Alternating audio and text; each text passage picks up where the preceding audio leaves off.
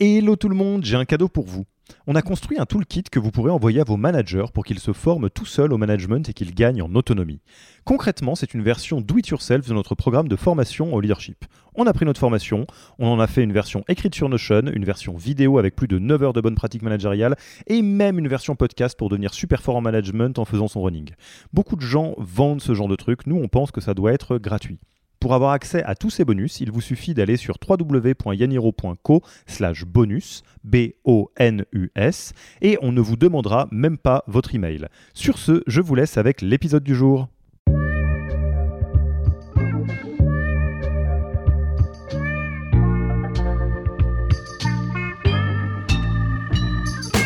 Bonjour et bienvenue dans le podcast du Human Factor. Je m'appelle Alexis Eve et tous les mercredis, je vais à la rencontre des plus belles startups pour construire avec vous la collection des meilleures pratiques RH de l'écosystème. Donc il n'y a pas de mauvais outils dans l'absolu. Je crois qu'il faut d'abord se poser la question quelle est ma problématique principale et ensuite d'aller chercher des outils qui sont pertinents. Ne vous embêtez pas à prendre des notes, on s'en occupe pour vous. Vous pouvez retrouver le meilleur de cet épisode et de tous les autres dans le Yaniro Wiki, la bible des meilleures pratiques RH dans un Notion. Rémunération, recrutement, cooptation, tout y est. Découvrir le Yaniro Wiki, allez tout simplement sur www.yaniro.co wiki et ajoutez la page en favori pour la voir sous la main quand vous en aurez besoin. Pour l'heure, je vous laisse avec l'invité d'aujourd'hui et vous souhaite une bonne écoute. Bonjour Gaël, comment vas-tu? Salut Alexis, bah écoute, mieux serait indécent comme on dit. Ah, très bien, quelle, jolie réponse. Euh, je te remercie beaucoup, euh, Gaël, d'avoir accepté notre invitation sur le podcast du Human Factor de Yaniro. Alors, est-ce qu'on a encore besoin de te présenter? Euh, Parce que bon, on pourrait considérer, je ne sais pas si ça va te faire rougir ou pas, mais comme l'expert français du bien-être au travail, tu es conférencier, tu es auteur de nombreux best-sellers, comme Mon boss est nul, mais je le soigne, Les 10 commandements de la bienveillance en entreprise, Je me trouve nul, mais je me kiffe. Et tu, fais, tu es aussi l'hôte du podcast Happy Work, chroniqueur sur la tribune, pour le, ma- le magazine Psychologie. Bref, le padré du jeu du bien-être en entreprise. Et au milieu de tout ça, tu trouves quand même le temps de faire Saint-Jacques de Compostelle depuis quelques années. Est-ce que j'en Eh loupe ouais. pas? Mais tu sais que c'est encore pire que ça. C'est au-delà de trouver le temps de faire Saint-Jacques-de-Compostelle. On se parle trois jours après ma première lecture en public de mon premier one-man show qui parle de Compostelle. Donc je rajoute une corde à mon arc. Ah là là là là. Et exact. Sais- Et si vous ne la- ça joue encore ou pas? Ah mais c'était la première lecture, donc euh, c'est là maintenant on va être en réécriture et la première sera probablement en septembre. Eh bien, suivez euh, Gaël sur euh, tous les réseaux pour connaître les dates des prochaines et, et Mm. aller le voir, évidemment. Donc, euh, en tout cas, bienvenue sur le podcast du Human Factor. Euh, on va profiter de t'avoir sur le podcast pour parler de bien-être au travail, évidemment. Mais comme tu le sais, la majorité des auditeurs et auditrices euh, sont euh, RH, fondateurs, fondatrices de start-up. Et du coup, on va se donner comme objectif de partager des clés qui leur est destinées. Si ça te va? Mais parfait. eh bien, euh, moi, une première question que j'aimerais te poser pour qu'on reparte un peu des, des fondamentaux, parce que tu, tu passes euh, évidemment beaucoup de temps dans la semaine sur les sujets de bien-être au travail. euh, comment tu euh, ferais un peu l'état des lieux du bien-être au travail en, en 2024 en France? Il, se- il se passe quoi en fait dans les équipes? Qu'est-ce qu'on peut dire? Alors, est-ce que je plombe le moral de tes auditeurs et auditrices dès le début ou pas? Bah, on va pas se raconter de fables quand même. hein. Alors, non, mais en fait, il faut relativiser malgré tout, parce que très franchement, euh, j'ai la chance d'être français, euh, qu'on soit en France ou en Europe, le, le niveau moyen bien-être au travail par rapport à d'autres pays qui sont moins protecteurs, on est quand même pas trop mal. Cela étant dit, euh, la France est toujours numéro 2 mondial du burn-out. euh, derrière le Japon, c'est entre 10 et 12 des salariés qui vont faire un burn-out. Euh, donc voilà, c'est un peu un raisonnement de, de gosse de riz, j'ai envie de te dire, dans le sens où on ne travaille pas toutes et tous dans des mines de sel. Mais cela étant dit, c'est je constate quelque chose de très positif, mon cher Alexis, c'est que depuis un an et demi, du fait de, de la baisse du chômage euh, en France, les entreprises ont de plus en plus de mal à recruter, ont de plus en plus de mal à fidéliser. Elles s'aperçoivent que fondamentalement, avoir une stratégie bien-être au travail, c'est le meilleur moyen d'attirer des talents et de les garder. Donc je vois vraiment un changement de paradigme très fort, très très très très fort, et dans des startups comme dans des grands groupes, en se disant mais euh, on n'a pas pensé au bien-être au travail pendant des années parce que fondamentalement à partir du moment où quelqu'un démissionnait on avait 400 candidatures pour un poste donc euh, qu'est-ce qu'on allait s'embêter à avoir des stratégies de bien-être au travail? Là, je vois quand même un vrai changement. Donc, pour être positif, je pense que la baisse du chômage fait que le regard sur le bien-être au travail est quand même très très différent. Donc, euh, je, enfin, moi, je suis un optimiste euh, crasse, hmm. Invétéré, déterminé. Euh, voilà, les choses changent lentement, mais elles changent. Et du coup, est-ce que on est dans une petite cuvette quelque part d'un point de vue chiffre sur les bien-être au travail? Parce que, tu as commencé effectivement à nous préparer en disant: «Bon, on est quand même, numéro 2 sur, l'épuisement professionnel, le burn-out derrière le Japon, mais bah, les chiffres du chômage font que». est-ce que ça veut dire que, quelque part, le meilleur est à venir? à savoir que la vague bien-être au travail est probablement en train de s'amorcer? Écoute, j'espère. Oui, tu n'es pas d'Ostradamus, mais en tout cas, on non, peut non, mais voilà, je, je, ne peux dire que ça. J'espère et euh, euh, je vais te donner une anecdote et une réflexion. L'anecdote, c'est, euh, je disais justement, je parlais avec le PDG d'un très très grand groupe sur justement ce changement de paradigme, sur le fait que ben, le bien-être au travail c'est plus une option parce que c'est compliqué de recruter. Et lui me disait, mais vous savez, les tendances du chômage vont s'inverser. Quand le chômage repassera au-dessus des 10%, on s'en fout du bien-être au travail. Ce qui est d'un cynisme absolument terrible. Ah oui, on, Sauf que, on, ne prie pas pour les mêmes euh, miracles. Hein, Exactement. Ce garçon et moi.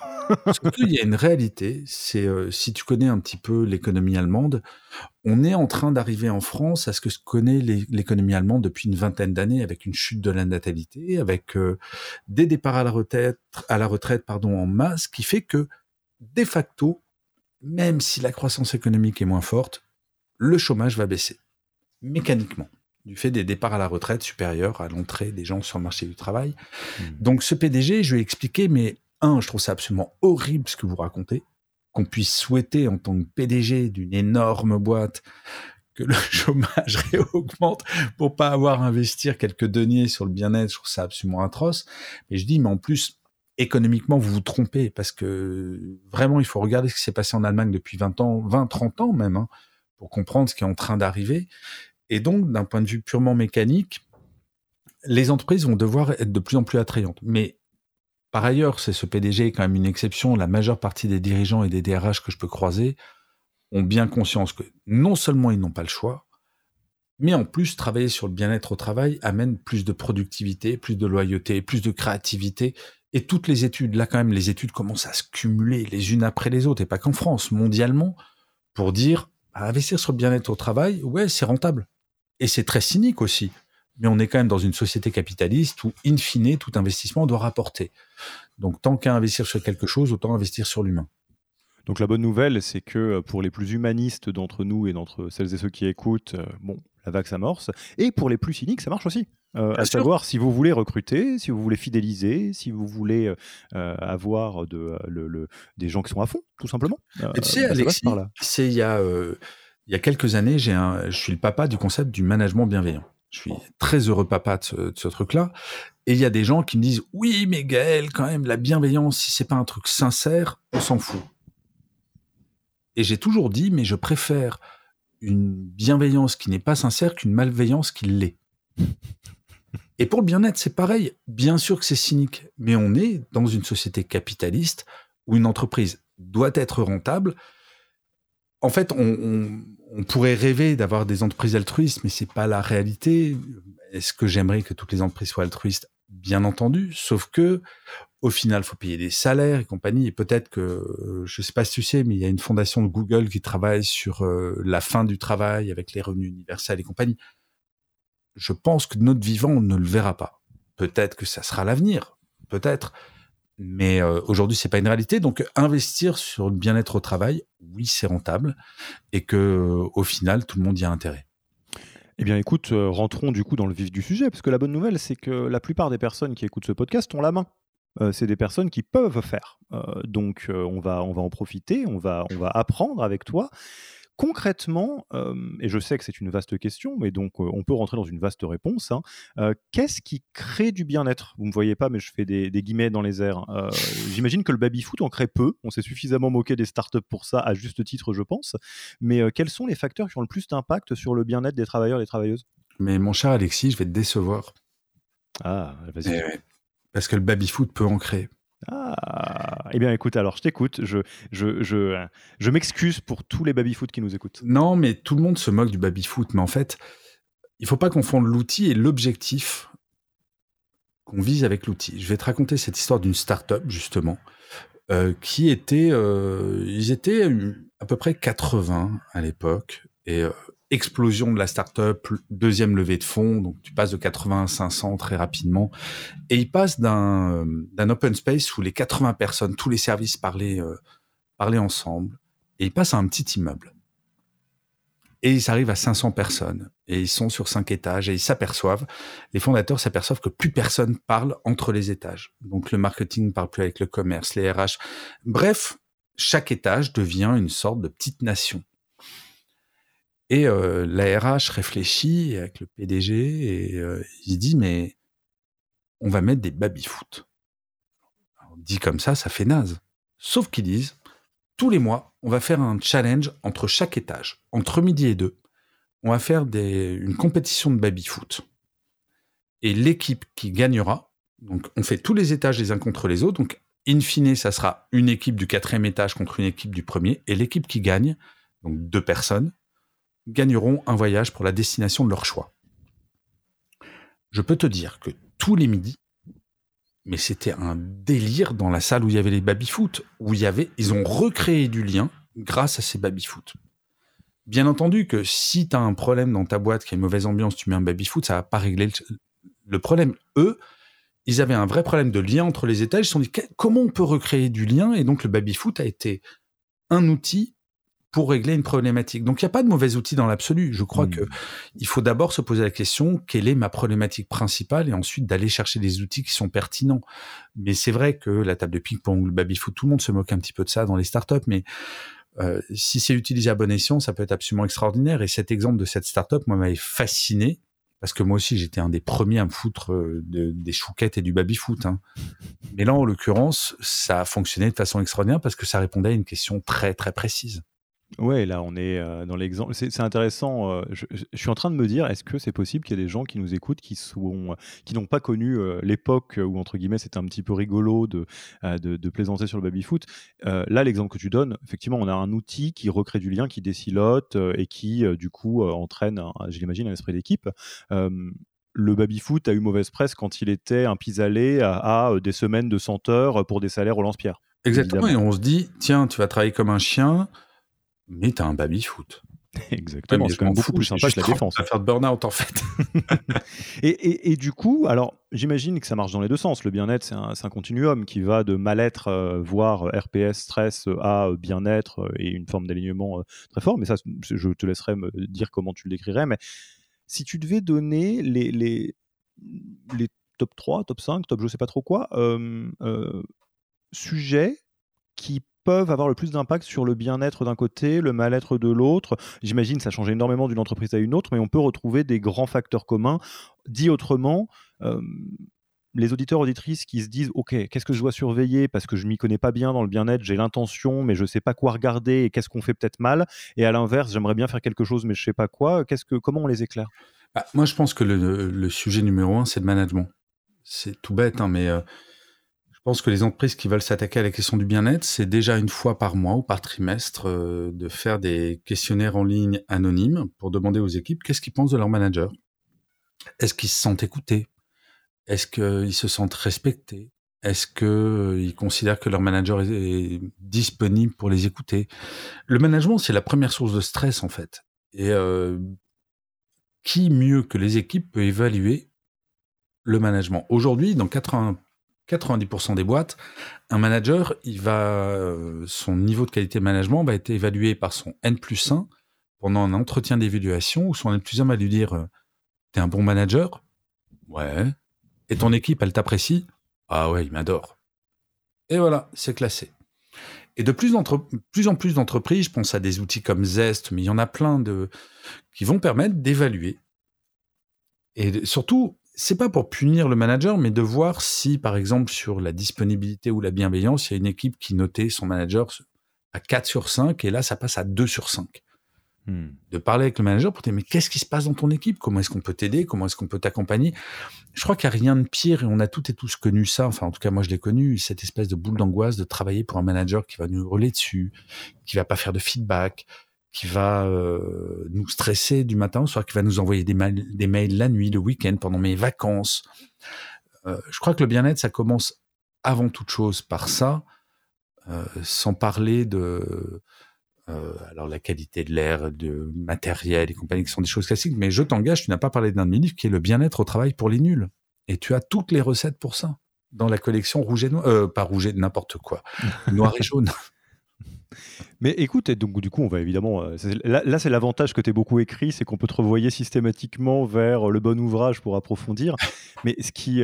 donc en fait, si, si, je suis un petit peu taquin, le, le, le, l'adage qui dit on rejoint une boîte, on quitte un manager euh, reste euh, euh, pas faux, quoi. De dire la vie quotidienne d'un travailleur, d'un salarié, d'une salariée reste au-delà de si je suis sur la défense CAC 40, start-up, ONG, machin, beaucoup rythmé par le manager finalement. Ah mais c'est plus que pas faux. C'est tu as plus de, de 40% des démissions. Je crois que la dernière étude Gallup c'est entre 40 et 50%. Non, c'est plus de 50%. Pardon, je te dis des bêtises. Des démissions, on quitte un manager, pas une entreprise. Euh, et, c'est vrai que son manager, c'est notre quotidien en fait. Et c'est tellement agréable de travailler. Moi, j'ai eu la chance, quand j'étais en entreprise, de travailler avec des bons et des moins bons.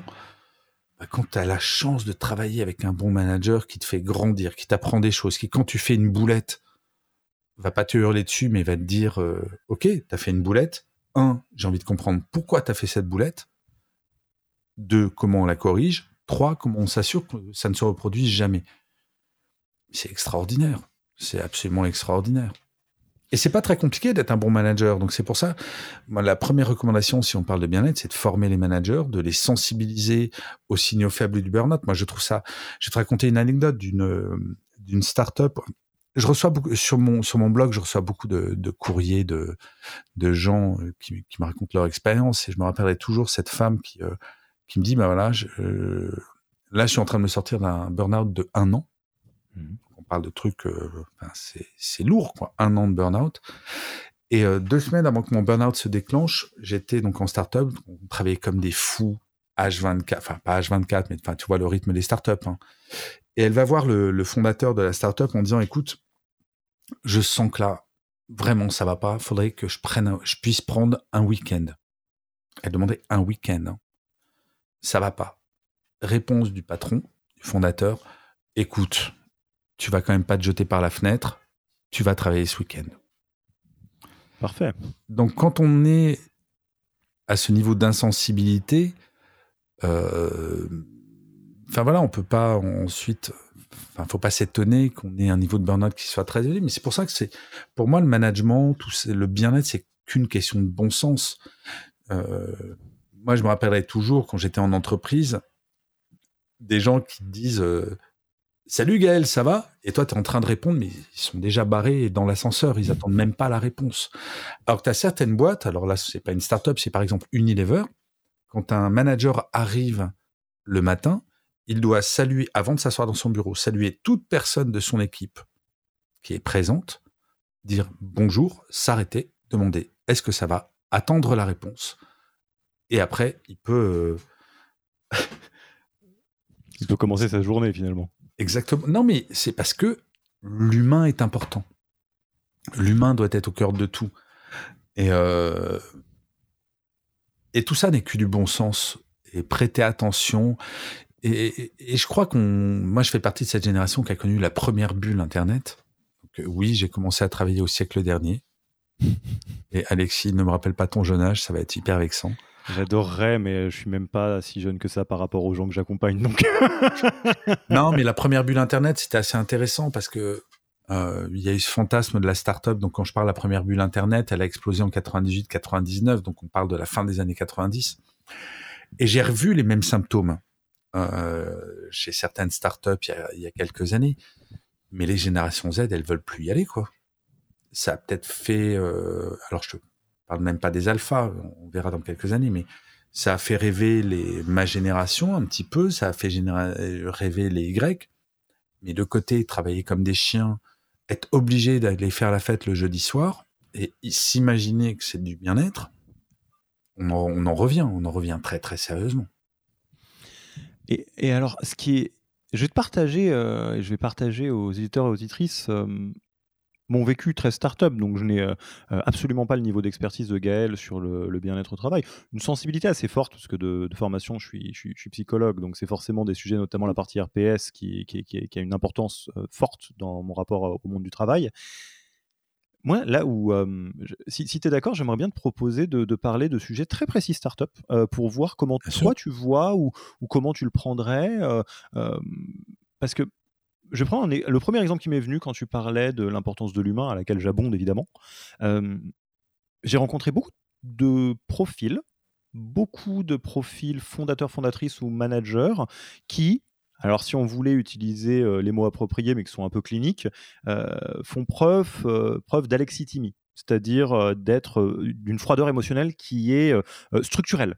C'est-à-dire, par exemple, moi je suis daltonien, je, vois mal les couleurs, mais par contre, je peux deviner les couleurs de manière un petit peu rationnelle. C'est-à-dire, quand je regarde le ciel, je me dis qu'il y a assez peu de chances qu'il soit violet, donc il est probablement bleu. Mais donc, c'est pas intuitif, c'est rationnel.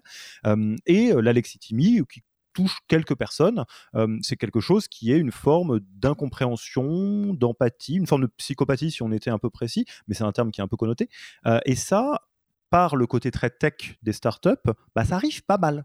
Il y a pas mal, c'est pas la majorité, hein, mais il y a pas mal de personnes qui, quand on leur dit c'est du bon sens ou il s'agit de faire preuve d'humanité, bah, ils sont pas sûrs d'avoir le hardware. Qu'est-ce qu'on fait pour ces gens-là? Écoute, moi, mon regard sur, euh, sur les startups, et, je l'ai vu dans beaucoup, beaucoup de startups, c'est quand il y a les fondateurs qui commencent, ils donnent leur life dedans.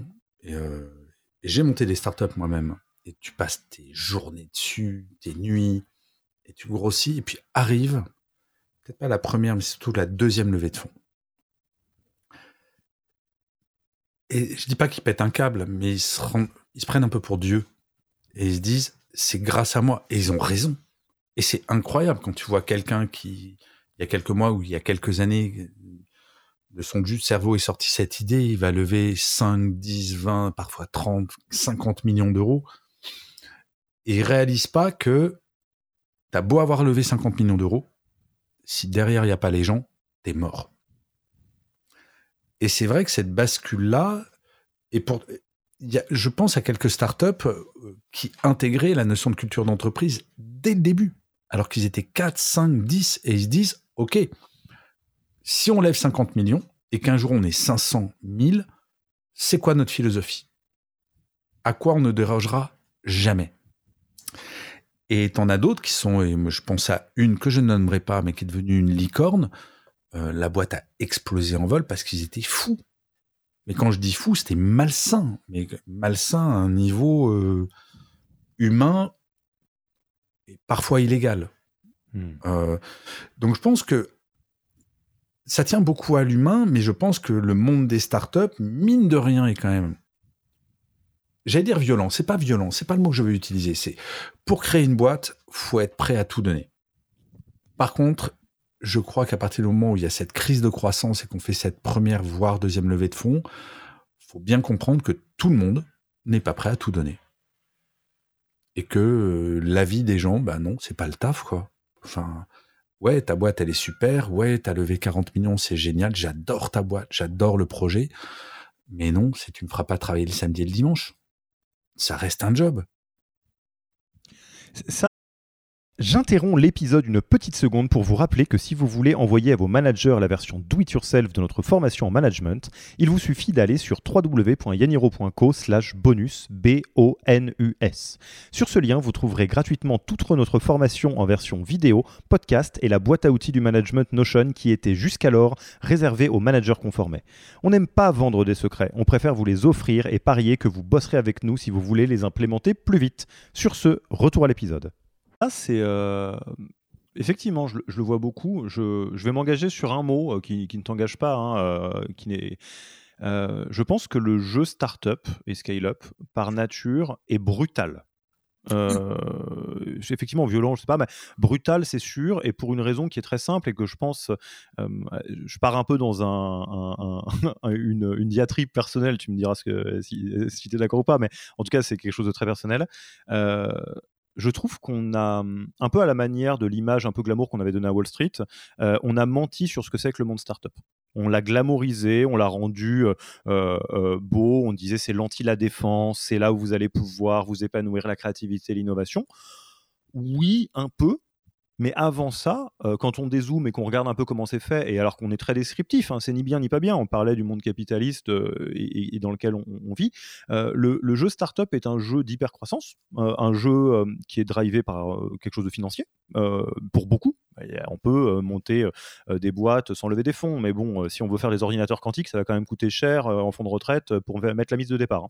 Hein. donc, c'est très financé. Donc, à partir du moment où c'est financé, les investisseurs sont là pour avoir des gros retours sur investissement parce que c'est du capital risque et blablabla et qui prennent des gros risques. Et donc, c'est ça qui va écrire une feuille de route qui ressemble à bon, bah, la boîte, elle doit faire x2, puis x3, puis x2, tout ça chaque année. Et ça, vu que c'est quand même pas très naturel, ça demande un engagement de malade. Et effectivement, euh, ce que j'ai observé et qui crée un gros nœud de problème, c'est que, que les fondateurs et fondatrices euh, s'arrachent comme des sports de haut niveau, des fois en y laissant leur santé, des fois en devenant fous. J'ai envie de dire, quelque part, bon, euh, ça fait partie du sport. Ça, il n'empêche qu'on peut essayer de le faire mieux que, que, d'autres. Hein. On peut éviter de, de, se cramer. Et d'ailleurs, ceux qui sont arrivés très loin, souvent, ménagent leur monture. Mais là où ça pose problème, c'est que les salariés, ceux qui sont là pour construire le rêve des autres, hein, donc, euh, et en échange d'un salaire et, de conditions de travail, euh, des fois, il peut y avoir le fantasme chez les founders de non, mais on est tous un peu entrepreneurs de la boîte. Mmh non. Ah non, non, non. Euh, meilleur des cas, tu donnes des BSPCE, ce qui fait que si demain il y a un bel exit, tout le monde a un petit chèque et c'est cool. Mais non, Absolument pas. Mais et c'est là où il y a un problème, je pense. Si je peux me permettre, Alexis, bien sûr. le vieux que je suis va reparler de des premières startups le fantasme de n'importe qui, créer Google ou Facebook. Et eh ben quand on regarde euh, l'histoire de Google, je crois qu'ils étaient 30 salariés et commençaient déjà à parler des locaux de Google avec le concept du better than home. Hmm. Ils étaient 30. Google a intégré la notion de bien-être au travail dès le début. Je ne sais pas ce qui s'est passé. enfin, pour moi, enfin, quand on parle de Google comme startup, ça fait rire, mais moi j'ai vu arriver Google. Hein. Et on se moquait tous de cette petite barre. À l'époque, c'était Alta Vista, c'était tous ces trucs de moteurs d'orge. Yahoo Google arrive avec sa petite barre, on se dit, je crois que, enfin, à l'époque, on se disait, mais l'expression what the fuck a été inventée pour ce truc, quand même. Et pour autant, dès le début, Google a pensé le bien-être au travail. Je dis pas que Google est la boîte parfaite, hein. Mais Google fait partie de ces entreprises qui, depuis très longtemps, fait évaluer ses managers par les équipes. Euh, pense que, enfin, le, mode projet où le matin quand tu arrives, tu dis, ben voilà tout ce que je fais, validé par ton, euh, ton manager. Et si tu as fini à 15 heures, personne va te dire, euh, bah, tu prends ton après-midi. Mais je crois que c'est, euh, je sais pas si c'est franco-français, Alexis. Je, j'ai un peu le sentiment, malgré tout, qu'il y a ça. Euh, t'as raison sur le côté quand tu te lances dans, l'aventure startup en tant que fondateur, bien sûr que tu te donnes corps et âme, bien sûr que tu vas travailler H24 et mais je me rappellerai toujours d'une licorne. Donc euh, on, parle plus d'une petite startup hein, une directrice marketing qui avait 38 ans, donc qui faisait partie des plus vieilles de la boîte, mariée avec des enfants et qui avait une pression de ouf du fondateur qui dit non mais attends si tu viens pas aux soirées du jeudi soir avec nous pour te démonter la tête euh, tu comprends rien au spirit. On parle d'une licorne hein. on parle pas d'une petite boîte de 20 personnes. Je pense que mine de rien ça tient beaucoup au fondateur et moi c'est toujours ce que je dis c'est un escalier ça se nettoie toujours par le haut. Et euh, je pense qu'une entreprise ressemble à ses fondateurs à ses dirigeants et que euh, moi, je fais partie de cette génération de la première bulle Internet où tu pouvais lever des fonds sur un business plan sur trois feuilles de papier. Et peut-être que, enfin voilà, on va pas refaire toute, toute la sociologie des startups, mais euh, il n'y a pas d'argent facile en fait. Et je crois que c'est ce fantasme-là qui fait que peut-être qu'il y a eu certains biais.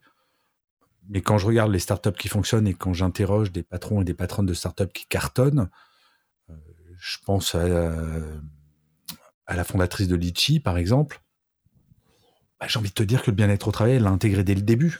Un, un excellent exemple. Hein. Non, mais voilà. Et c'est quand tu regardes Litchi, c'est elle qui a été très novatrice sur euh, l'allongement du congé paternité. Et il n'y a pas de blague autour du sujet. Et Litchi, on peut dire que c'est une boîte qui, fonctionne bien.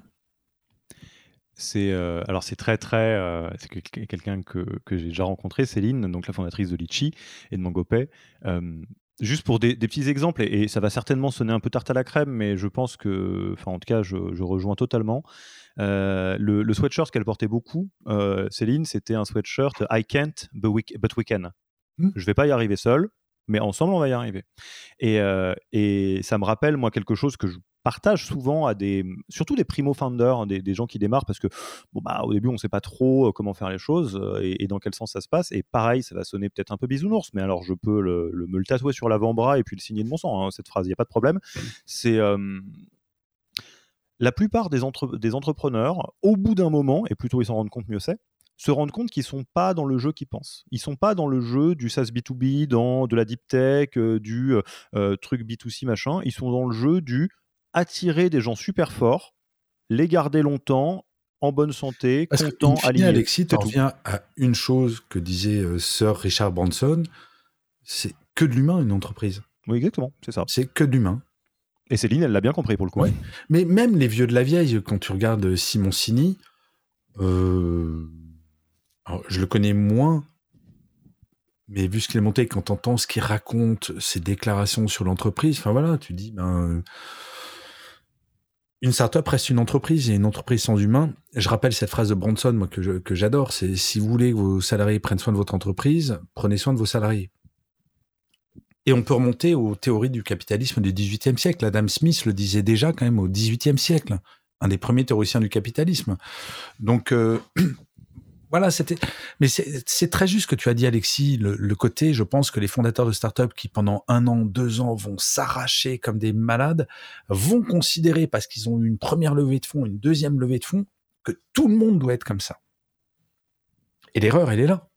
C'est ben non, je suis pas fondateur. Je vais pour être multimillionnaire. Je viens là parce que je kiffe le projet. J'aime bien euh, tout ça, mais ça ne reste qu'un travail. C'est pas mon projet de vie. Exactement. Si, si tu es d'accord, euh, Gaël, pour, euh, pour euh, ouvrir un chapitre que, que j'ai déjà vu, que tu as ouvert à plusieurs endroits et que je trouve intéressant parce que il est, il est, il est, il est assez complexe et, et, je ne sais pas exactement comment ça se passe dans toutes les organisations, mais je peux parler de des organisations type startup que je connais bien.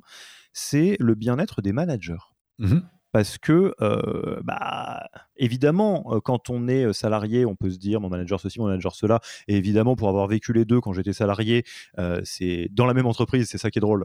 j'ai déjà eu une manager avec qui c'était un peu difficile, et évidemment, ça rend la vie un peu misérable. Et l'inverse est vrai. des managers, un manager avec qui ça se passait très bien, Yacine, si tu nous écoutes, et avec qui c'était un plaisir, vraiment, et ça m'a énormément appris.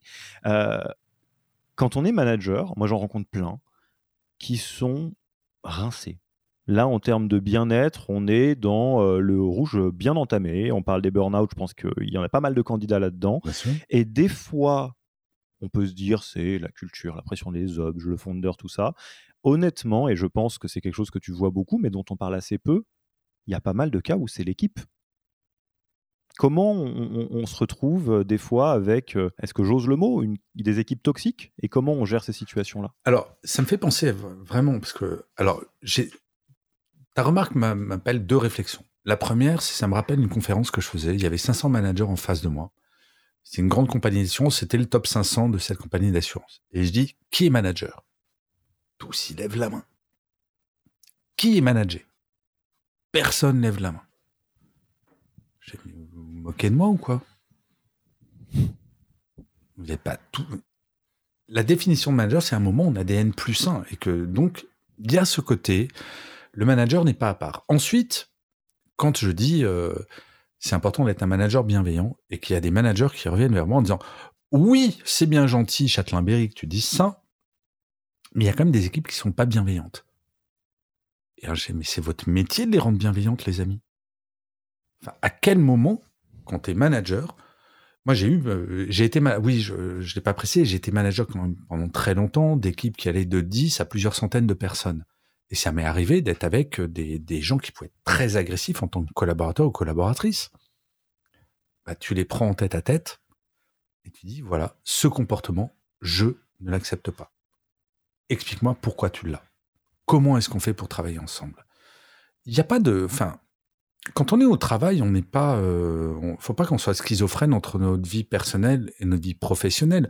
Je ne sais pas comment tu es dans ta vie perso, mais moi, s'il y a un pote qui me saoule, j'ai dit, excuse-moi, mais euh, t'es relou, quoi.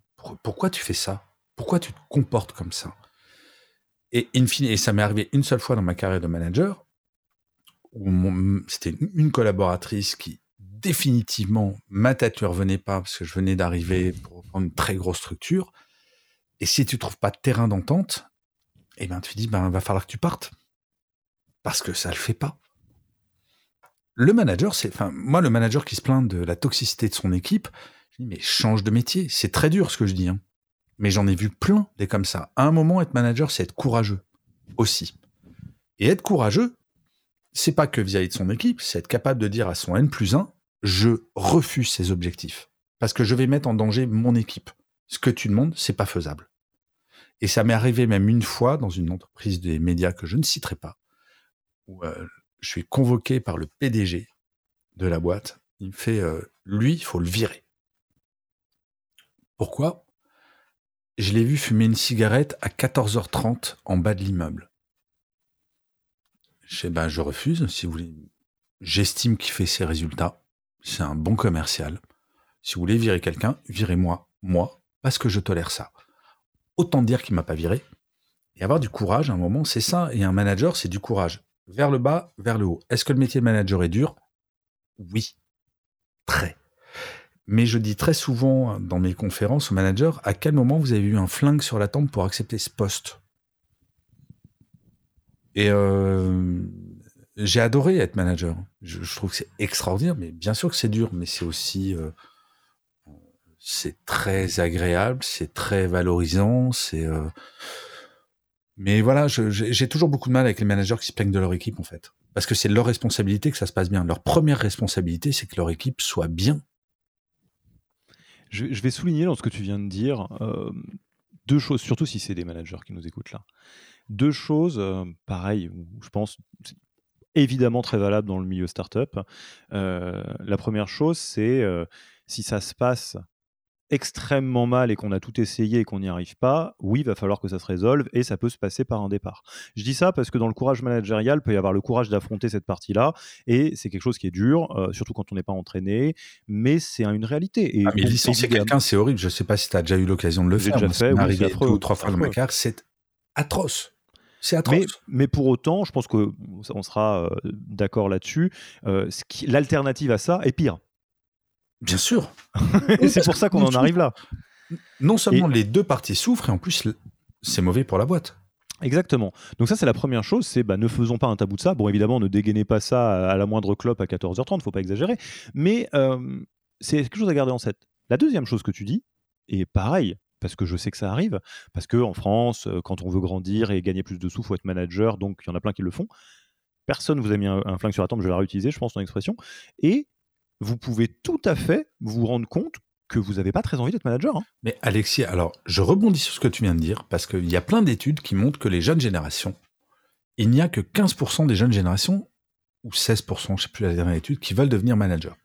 Ah. Et il y a plein de journalistes qui disent Oh, ça montre à quel point le métier de manager est euh, détesté et compagnie. Et moi, je dis Mais quelle bonne nouvelle Les jeunes générations savent qu'elles peuvent faire des carrières formidables sans jamais devenir manager. Moi, je fais partie de la génération de vieux où si t'étais pas manager, moi j'ai fait une grande école de commerce, si t'es pas manager au bout de tant d'années, t'es un gros raté, un gros naze.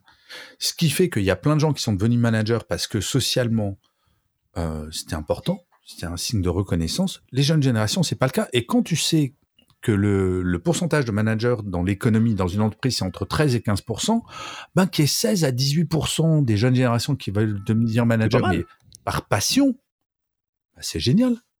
tout à fait. Et c'est pas parce que le métier manager est pourri, c'est parce qu'il faut vraiment le vouloir, parce que c'est pas facile d'être manager. De la même manière que euh, prof, infirmier euh, sont des très beaux métiers, très durs. aussi. Exactement. À un moment, il faut qu'il y ait une vocation. Et, et je dis souvent un gros mot qui choque certains managers, c'est si t'aimes pas les gens, deviens pas manager. Tout à fait. Et, je, je, vais donner un autre exemple sur la, la quote-unquote toxicité des équipes à juste après, mais je te rejoins sur un, truc. Je vais le dire avec mes mots, donc ça m'engage moi le job de, de, manager est un job où il y a beaucoup de relationnel par nature, un, un, relationnel qui est particulier parce que euh, bon, il y a des certaines chorégraphies à avoir et on peut pas euh, vraiment faire euh, tout à fait au feeling. Enfin, on peut, mais c'est un peu, il y a des chances de se planter. Mais surtout, donc là, pareil, mes mots, le management est un relationnel asymétrique au sens où effectivement c'est votre responsabilité que ça se passe bien dans l'équipe et quelque part vous êtes censé avoir un niveau d'empathie, de care, de tout ce que vous voulez pour deux dans certains cas de, dans certains cas de figure, ce qui n'est pas le cas avec vos amis, votre famille ou votre chérie. et ça. Mais ce qui est le cas avec nos enfants. Exactement, exactement. Et c'est très, c'est très politiquement incorrect de dire ça. Si on compare manager à un parent, il y a plein de gens qui font des oh mais quelle horreur de. Alors que pourtant il y a des parallèles à faire. il y a des parallèles de dingue, bien sûr. Et, et, et, ça, le jour où on s'en rend compte, on s'en rend compte, bah ça vous va, ça vous va pas, mais ça changerait en fait que c'est le job. J'ai un ami à moi, juste pour l'anecdote, je pense qu'elle a fait rire celle-là, qui disait Oh là là, euh, moi je suis OK pour être manager, mais je veux que des gens euh, autonomes et super forts et qui n'ont pas besoin de moi. Je fais Oui, des gens qui, ont, qui peuvent vivre sans toi, quoi. T'es gentil. et à la fois, tu sais, ça m'a fait la première fois où j'ai eu un poste de directeur général j'ai eu la chance de pouvoir faire venir des équipes que je connaissais depuis très longtemps, donc avoir des équipes autonomes. Et à un moment, j'ai senti un moment de solitude en me disant, mais en fait, je fais rien. Parce que j'avais fait venir des équipes euh, d'un boulot précédent ou qui étaient hyper autonomes et compagnie. En fait, j'ai réalisé que mon métier en tant que directeur général, c'était d'avoir des idées, de prendre de la hauteur, de les accompagner en temps s'il y avait des problèmes. Mais c'est ça le Graal, je trouve, quand tu es manager, patron ou patronne, c'est ben, de, faire la stratégie, de penser à l'humain, de. Mais avant ça, c'est exactement ça. Il ah, faut rendre les gens autonomes. Pour, pour, arriver au stade où vous pouvez euh, tranquillement accompagner vos équipes, il faut le temps de les recruter, le temps de les onboarder, le temps de passer des one-one avec, le temps d'offboarder quand ça se passe très très mal, et tout y quanti. Hein. Le temps de les accompagner quand ils font des erreurs, de faire que ben, ils apprennent de leurs erreurs au lieu de leur hurler dessus. Enfin bref, non mais c'est un métier. Moi je trouve que le métier manager c'est c'est un métier extraordinaire, mais vraiment extraordinaire. C'est ça, c'est le seul regret d'être devenu indépendant depuis bientôt une dizaine d'années. C'est euh, manager des gens, c'est magique. Il y a rien de plus extraordinaire. Si, vous êtes euh, en recherche de stage ou d'alternance, Gaël est un cœur à prendre. Envoyez le CV. Il sera ravi et je pense que ce serait une belle expérience. Euh, donc, moi, j'ai encore une petite question de poil sur euh, la question des équipes qui est vraiment très intéressée. Là, je, profite de t'avoir pour te poser des questions qui, n'ont pas de réponse dans ma tête, en fait, pour être précis. Donc, je te rejoins sur ce que tu dis. Il y a pas enfin, la question de l'équipe toxique est un peu à côté de la plaque des fois. Moi, je vais te partager un cas particulier que je vois dans la French Tech qui est lié à la jeunesse des managers, au sens où c'est leur première expérience managériale. Et que la French Tech, hein, je le dis souvent en rigolant, mais c'est des primo-founders qui gèrent des primo-managers qui gèrent des sorties d'école. Donc, bon, le, talent n'attend pas les années, mais l'expérience, ça se mange pas en sandwich non plus, euh, dirait mon grand-père. Donc, euh, à un moment donné, voilà. Euh, ce que j'observe et qui m'a vraiment surpris au début, c'est qu'en fait, il y a beaucoup de managers qui se retrouvent vraiment dépassés par leurs équipes. Pas, c'est pas une question de toxicité ou question de quoi que ce soit, parce que il y a une inconnaissance, une méconnaissance générale de ce qui se fait et ce qui ne se fait pas dans le monde du travail. C'est-à-dire, j'ai déjà vu euh, euh, euh, des managers qui me disent comment je motive, comment je, viens engager mon, euh, mon N-1 sur telle ou telle situation un peu problématique. Euh, je dis, bon, bah écoute, oui, bon, quelqu'un qui a la bonne intention, je t'écoute. C'est quoi la situation? Ah, bah, t'as quelqu'un qui arrive en pyjama euh, à 10h du matin et qui arrive quand elle veut et qui fait plus de télétravail. Enfin bref, des gens qui font un peu n'importe quoi. Mais le truc, c'est que vu que le manager ou la manager n'a pas de point de repère sur ce qui se fait et qui se fait pas, et que la personne dans l'équipe non plus, j'ai des managers qui se retrouvent au bout de leur vie, des fois, euh, en formation, euh, parce que euh, bah, ils savent pas que, quelque part, le cadre du monde du travail, dans certains cas, est incompatible avec ce qui leur arrive et ce qui leur est demandé. Alors, il y, a plusieurs, points dans, dans, ce que tu dis. Le premier, c'est effectivement, moi j'ai donc fait une grande école de commerce, et à l'époque, donc une école de management. Est-ce que tu sais, sur mes trois ans de cursus d'une très grande école de commerce, certes au siècle dernier, combien d'heures sur trois ans de management j'ai eu? Eh Bien, je t'écoute. Trois. Parfait. Suffisant, suffisant, bien sûr. Bien entendu. Mais je suis allé fouiller les programmes des cinq premières grandes écoles de commerce de France. Ça n'a pas tellement changé. Parce que le métier des grandes écoles, c'est pas de former des managers, parce que tu es rarement manager en sortant de l'école, c'est de former des techniciens, des, euh, pluralistes et compagnie. À un moment, il faut penser à la formation. Alors moi, ma grande idée, c'était de dire euh, aux écoles de commerce, vu la blinde que vous faites payer à vos futurs diplômés, dès qu'ils deviennent managers, ils ont le droit de déclencher 15 jours de formation au management. Bon, c'est un peu resté lettre morte pour l'instant, parce que la générosité des écoles de commerce, elle, reste à revoir, mais euh, mais pour autant, c'est un fondateur de start-up, il devrait. On peut être jeune et être bon manager, mais il y a deux, trois, euh, deux, trois choses. À...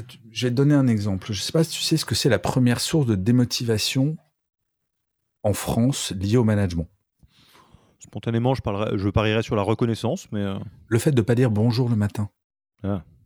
Non, mais on en est là. Ce que je veux dire, c'est. Oui, donc il y a quand même des, des, quick wins, des choses à faire. Mais ouais, mais c'est ça. Et, et, je pense qu'un fondateur ou une fondatrice de start-up qui euh, veut prendre un gamin ou une gamine, alors ça, c'est mon grand âge qui me permet de dire ça, pardon à tes auditeurs et auditrices, c'est. Euh, mon âge presque canonique me permet de parler de gamins et de gamines, mais de jeunes diplômés de 23 à 24 ans, ils deviennent managers.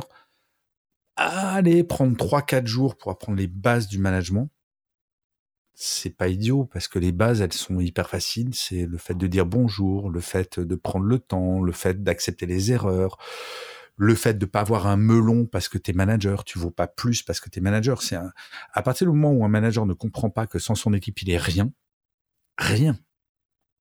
Faut qu'il change de métier. En tout cas, le, message est bien passé. Euh, s'il y avait un, point important euh, en cascade à, retenir de cet épisode, c'est l'importance euh, du, bien-être de vos équipes pour tout ce que vous voulez faire avec votre entreprise, l'importance qu'ont les managers là-dedans, mais pas que, et puis l'importance de les former, du coup, parce que, ou de se faire former quand on est manager. Bien sûr, mais la clé, c'est la formation. Mais vraiment, et tu sais, c'est premier confinement, donc il n'y a pas si longtemps que ça, il y a plein d'entreprises qui sont trop en mode panique parce que ils se sont aperçus que leur manager de proximité, qui était pas bon en proximité, mais ça se voyait pas trop, en distanciel devenait catastrophique. Et il y a eu beaucoup d'entreprises qui ont formé au management à distance. Je dis pas que ça a été en un claquement de doigts, mais ils se sont dit, oh tiens, il faudrait peut-être former nos managers au management. Donc les choses progressent parce qu'on s'aperçoit que la, première clé pour fidéliser les gens dans une entreprise, c'est le management. C'est être, euh, être attentif, c'est parler, c'est expliquer.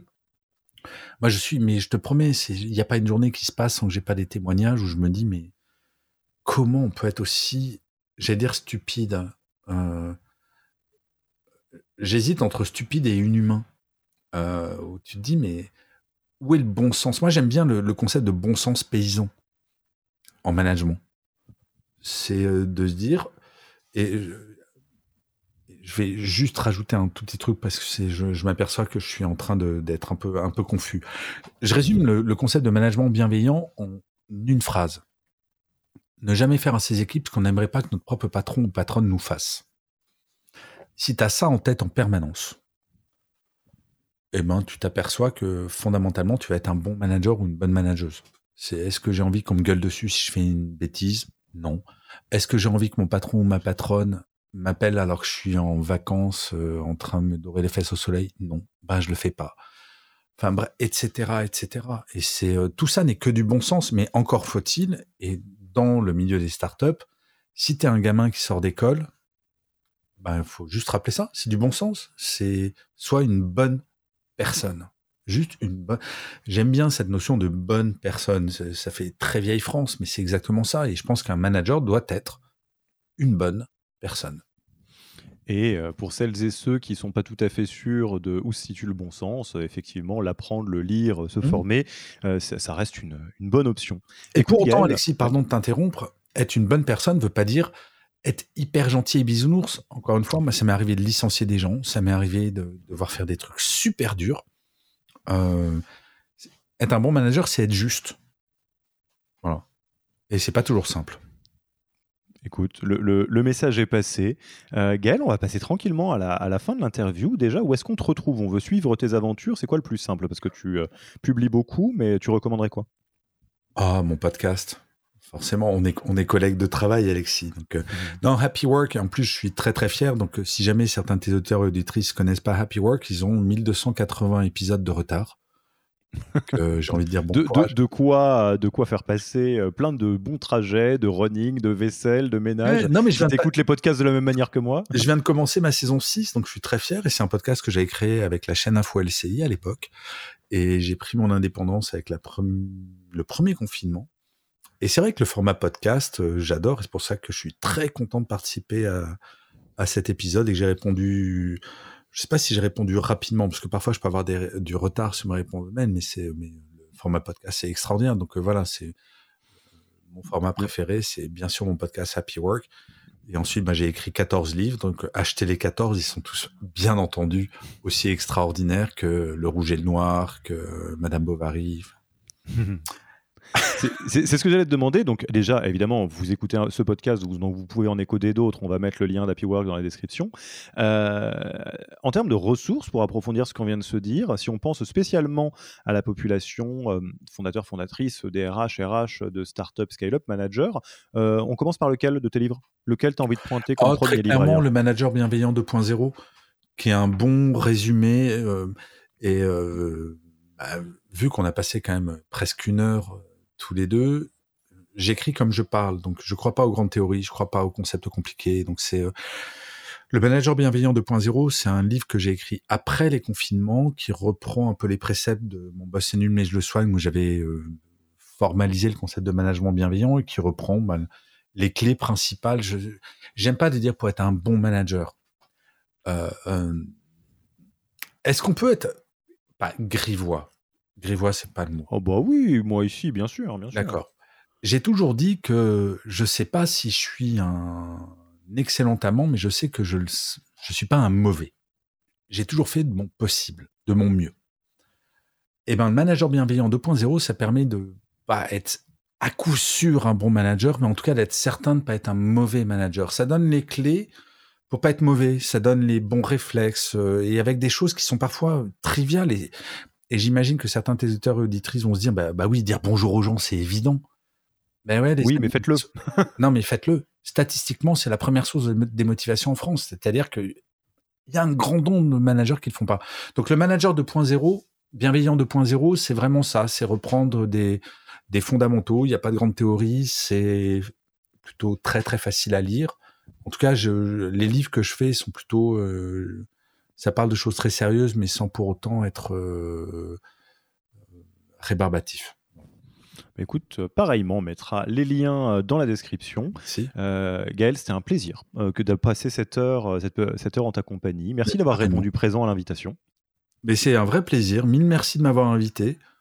Tu, es le bienvenu pour, pour de futures éditions. Et puis, écoute, d'ici à la prochaine fois, il me reste qu'à te remercier pour ton temps et à te dire à la prochaine. Et moi, je vais dire exactement la même chose comme je finis tous mes épisodes de Happy Work. Prends soin de toi, Alexis. Merci d'avoir écouté cet épisode. Pour mettre en place tout ce que vous venez d'apprendre, n'oubliez pas de vous connecter sur le Yaniro Wiki. Allez tout simplement sur www.yaniro.co et ajoutez la page en favori pour la voir sous la main quand vous en aurez besoin. Et à mercredi prochain pour un nouvel épisode. Merci d'avoir écouté cet épisode. Petit rappel, si ce n'est pas encore fait, pour accéder à notre formation en management dans sa version gratuite, il vous suffit d'aller sur www.yaniro.co bonus, B-O-N-U-S. Vous y trouverez gratuitement toute notre formation en version vidéo podcast et la boîte à outils des meilleures pratiques du management dans un Notion récapitulatif. Et on ne vous demandera même pas votre email. Profitez bien de cette formation gratuite, envoyez-la à tous vos managers et à mercredi prochain pour un prochain épisode.